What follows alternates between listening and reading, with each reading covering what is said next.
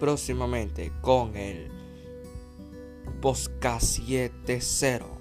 Espérelo próximamente. No te lo pierdas.